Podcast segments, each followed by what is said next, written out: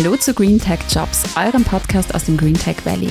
Bist du auf der Suche nach einem Job mit Sinn und Zukunft oder möchtest du dich einfach neu orientieren? Dann bleib jetzt dran und spitz die Ohren. Ich stelle dir hier regelmäßig offene Stellen im Energie- und Umweltbereich vor. Und zwar mit jenen Leuten, die am meisten darüber sagen können. Deinen zukünftigen Teammitgliedern. Mein Name ist Christina Stegisch und hier bei mir ist Manuel Guggenbichler. Er ist Projektmanager bei der Firma Binder Co. in Gleisdorf. Hallo Manuel. Hallo. Bitte stell dich zu Beginn gleich einmal vor. Ja, Name ist ja schon bekannt, das heißt Manuel Guggenbichler. Arbeite jetzt bei Bindung Co. in Gleisdorf im Projektmanagement. Habe mittlerweile zwei Kinder, komme aus dem Bezirk Weiz, das heißt das Unternehmen auch von Anfang an ein Begriff, regional, nicht weit von zu Hause, was natürlich absoluter Benefit ist. Und ja, viel mehr gibt es nicht zu sagen. Warum wurde es denn neben der Regionalität und dem Nahen von zu Hause Binder und Co. für dich? Und was war da so das Prägendste an deiner Anfangszeit? Ja, ich habe eh schon kurz erwähnt, das Unternehmen kennt man, wenn man in der Region zu Hause ist.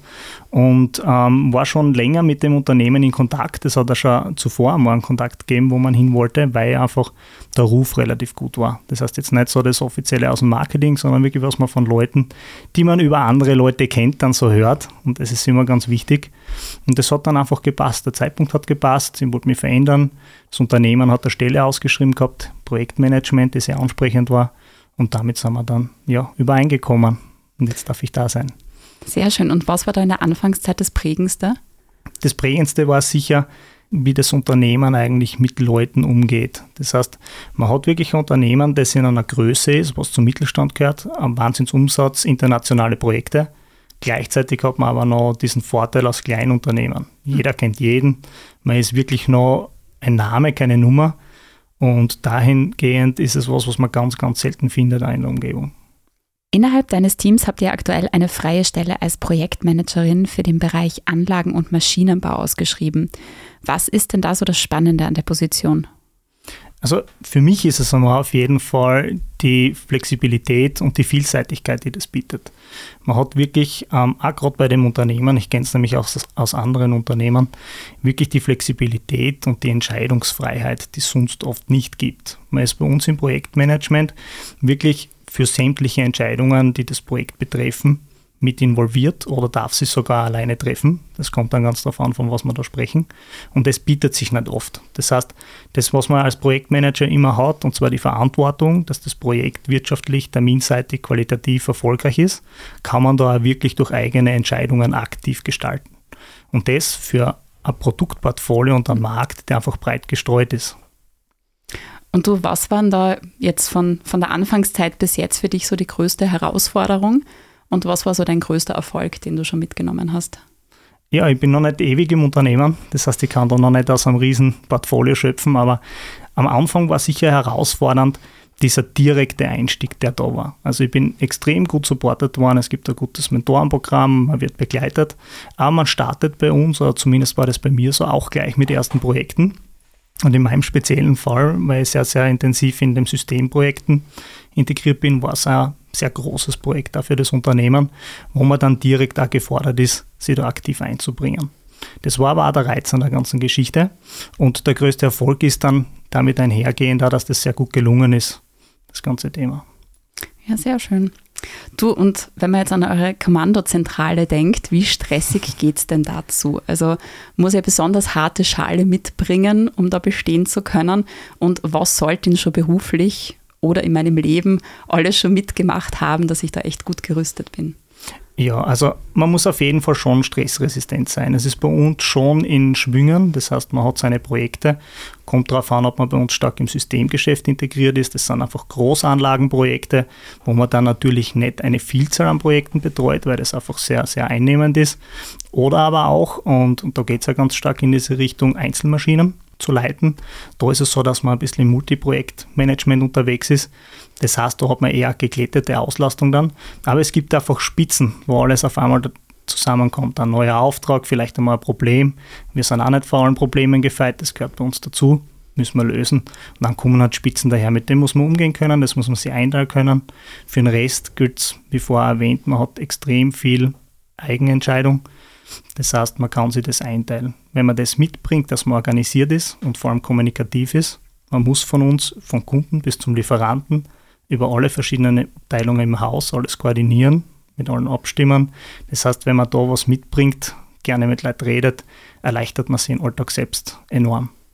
Was passiert denn, wenn dann auch mal was passiert, also Fehler? Wie geht ihr denn damit um? Also das habe ich auch kennengelernt. Man hat eine extrem offene Fehlerkultur. Das heißt, ähm, es gibt de facto Konsequenzen keine.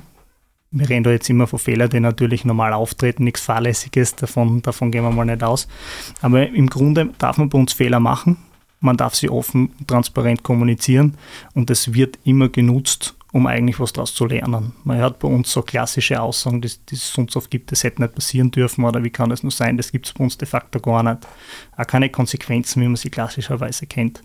Es gibt da wirklich immer dann, okay, wie gehen wir jetzt in der Situation damit um und was können wir vielleicht in der Zukunft machen. Da arbeiten wir auch gerade aktuell stark dran, das ein bisschen zu intensivieren, dass man wirklich aus diesen Fehlern was lernt als Neuankömmling, da werde ich bei euch ja nicht ins kalte Wasser geworfen, sondern wie du vorher schon erwähnt hast, gibt es da dieses ähm, Mentoring-Programm.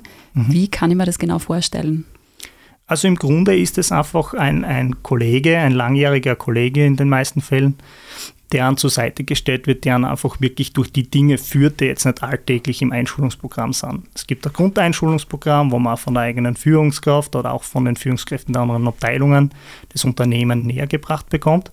Aber der Mentor ist für diese Dinge dort, wo man einfach sagt, gut, so die Alltagsfragen, die dann auftauchen. An wen wende ich mich, wenn ich ein Problem habe? Oder hm, wie gehe ich am geschicktesten jetzt die Lösung zu einer konkreten Aufgabenstellung an und auch so ein bisschen das zwischen die Zeilen. In welcher Abteilung agiere ich wie oder hast du Erfahrungen mit dem Kunden oder wie würdest du das jetzt entscheiden? Einfach so dieser Partner, der ein bisschen vom Brainstorming bis hin zur Entscheidungshilfe einfach unterstützt in den Anfängen. Und wie frei seid ihr so in der Arbeitszeit- und Arbeitsorteinteilung? Also sehr frei. Grundsätzlich einmal, es gibt Gleitzeitmodell. Das heißt, es bringt ja schon extrem viel Flexibilität mit gibt gewisse Kernzeiten, die einzuhalten sind. Wenn man aber mal einen Arzttermin hat, was ähnliches hat, oder auch mit den Kindern, so wie es bei mir der Fall ist, und man ein Thema hat, wird es da nie ein Thema geben. Da kann man sich die Zeit nehmen. Es gibt ein Homeoffice, das man verwenden kann in einem gewissen Ausmaß. Aber was gerade bei uns kommt, nachdem wir mit Kunden und Lieferanten zu tun haben, sind auch Dienstreisen. Und auch da ist es so, ähm, wir verantworten die Projekte, wir verantworten, wie oft wir wohin fahren, ob es der Projektablauf einfach jetzt erfordert oder nicht gibt natürlich einige Dienstreisen, die muss man machen zu dem Zeitpunkt, wo sie anfallen, aber sehr vieles davon ist einfach Einteilungssache und das funktioniert perfekt. Und du läuft bei euch im Team der Schmäh. Also wie ist denn so das Miteinander? Wie fühlt sich bei euch an? Also das funktioniert extrem gut. Wir sind eine bunt zusammengewürfelte Truppe. Man muss auch dazu sagen, im Grunde genommen haben wir Projektmanager, untereinander, was ja das Team eigentlich ist, Projektmanagement, nicht wirklich was im Arbeitsalltag zu tun. Jeder führt seine eigenen Projekte und ist unabhängig vom anderen. Aber trotzdem ist immer wieder so der Erfahrungsaustausch, wo dann auch ein bisschen Sarkasmus hin und wieder mitschwingt. Es gibt überall mal Themen, wo man das damit auch dann leichter bewältigen kann. Das passt extrem gut, man versteht sich gut. Das ist wirklich, wirklich gut, ja. Feiert ihr auch eure Projekterfolge? Das ist ganz individuell. Ich bin ja jetzt noch nicht so lange da und man muss auch sagen, unsere Projektlaufzeiten sind teilweise länger, als ich jetzt im, im Unternehmen bin. Aber was man schon macht, auch von uns aus getrieben dann, ist teilweise mal bei Zwischenprojekterfolgen dann die Mitarbeiter aus der Konstruktion, Technik, Planung oder aus dem Einkauf, je nachdem in welcher Projektphase man ist, um mal mitzunehmen und zu sagen, hey, gehen wir Mittagessen oder gehen wir am Freitag nach der Arbeit einmal auf ein Getränk. Das, das passiert ganz, ganz intensiv. Man ist auch bemüht, gerade bei uns in der Abteilung, immer wieder mal so am Buschenschank gehen oder vielleicht dann auch, was jetzt gerade aktuell bei uns am Tisch ist, eine gemeinsame Wanderung mit Abschluss. Das wird dann organisiert. Und das Unternehmen an sich hat natürlich Weihnachtsfeier, Grillfest und ähnliches. Also wird auch generell im Unternehmen viel gefeiert und so für das private Miteinander getan. Ja, also immer wieder. Man feiert dann nicht nur diese Standarddinge, diese Weihnachtsfeiern und so weiter, wie man sie kennt, sondern wir haben jetzt da vor kurzem ein Produkt von uns gehabt, das ein Jubiläum gefeiert hat. Und da hat man auch dann die Belegschaft zusammengeholt, hat ein paar Hintergrundinformationen gegeben, Bewirtung hat es dazu gegeben. Das war ein angenehmer, entspannter Rahmen. Du, und was ist für dich so das Besonderste, ausgenommen deiner Entlohnung, was du so als Teil ähm, von Binder und Co. mitnimmst und genießt? Also für mich ist es sicher, was neu ist, diese Einteilung mit dem Familienleben habe das große Glück, dass ich regional wohne und arbeite. Das ist nicht immer so, dass das gelingt. Und das nimmt man einfach extrem positiv mit. Was dazu kommt, ist, was ich vorher schon erwähnt habe, einfach die Flexibilität in der Einteilung. Man kann sich einfach das so richten, dass man einen Mehrwert daraus generiert und mit der Familie bei gleicher Arbeitsleistung viel mehr Zeit verbringen kann. Und das ist, ist für mich ein Wahnsinn. Ja.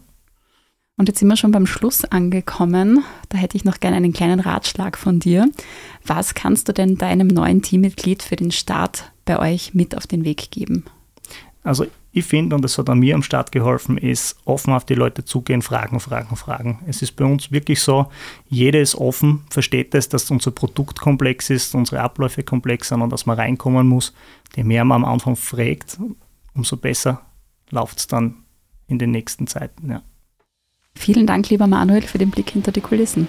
Gerne. Und an dich da draußen, wenn du Teil der Binder und Co. Familie werden möchtest, dann bewirb dich jetzt. Danke fürs Zuhören und bis zum nächsten Mal bei Green Tech Jobs, dem Podcast für Jobs mit Sinn und Zukunft, direkt aus dem Green Tech Valley, dem Technologie-Hotspot im Süden Österreichs. Diese Folge ist powered by Binder und Co. nach einem Konzept von Christina Kropf.